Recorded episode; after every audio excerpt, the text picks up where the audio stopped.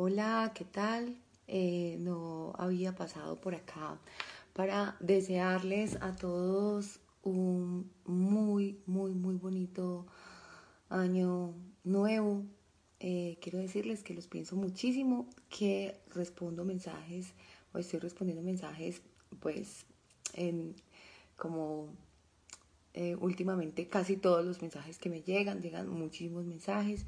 Muchísimas gracias a todos por la buena onda que siempre me mandan. Desde acá también les mando mucho amor. Eh, tengo que decirles que eh, este año, que además tiene muy bonita energía y es muy prometedor para todos, necesita también de nuestro impulso y de nuestro carácter para hacer todas las cosas eh, todos los, los propósitos que, que, tenemos a nivel económico, a nivel profesional, a nivel personal, a nivel familiar. Necesitamos no solamente tirarlos hacia el universo y, y, por ejemplo, los rituales, que es parte de los rituales que tenemos, que escribimos como las, las cosas que deseamos, que queremos, como las resoluciones de todo, pero que las tiramos y luego no, no pasa nada con, con eso, pues lo hicimos y ya, desde, sea, desde entrenar, perder peso, dejar hábitos, dejar, eh, ser más ordenados, eh,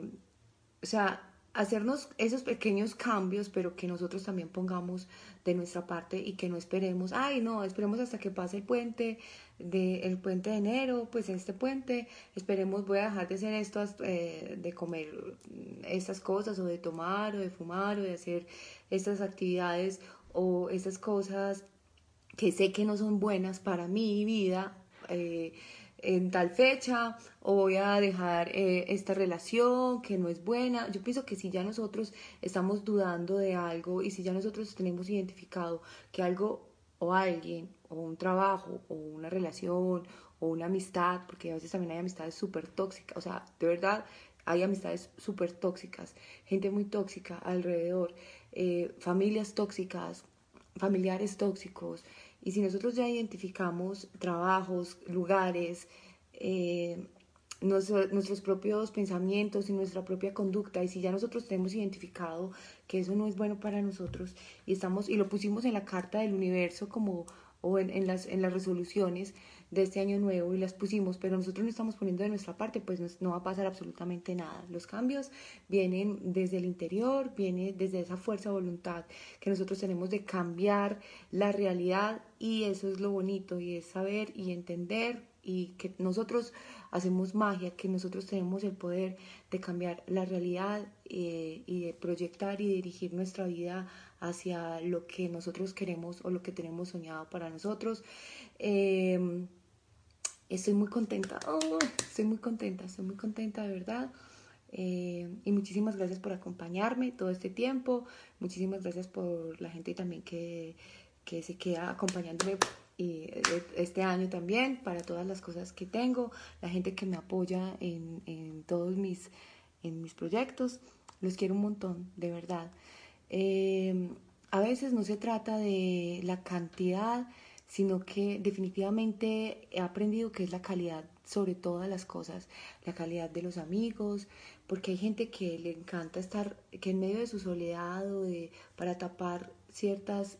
circunstancias que uno tiene que le hacen a uno daño, pero que realmente son trabajos internos que uno tiene que hacer, se rodea de muchas personas, de muchos ambientes, de licor, de fiesta siempre, de rumba, de sexo, de cosas, pero, pero son situaciones y digamos una falsa felicidad momentánea porque estás como tapando, tapando lo que en el interior tú quieres, lo que estás sintiendo. Entonces no se trata de tener, de estar eh, siempre con, no se trata de cantidad, sino de calidad, de la calidad que le estamos dando, de la calidad de la comida, de la calidad de las conversaciones que tienes con tus amigos o con tus allegados, de la calidad de cariño que le das a, a alguien, de la calidad de amor que tú tienes por tu pareja. Eh, yo creo que eso es una lección también que se tiene que aprender, que tenemos que estar más pendientes de la calidad de todas las cosas.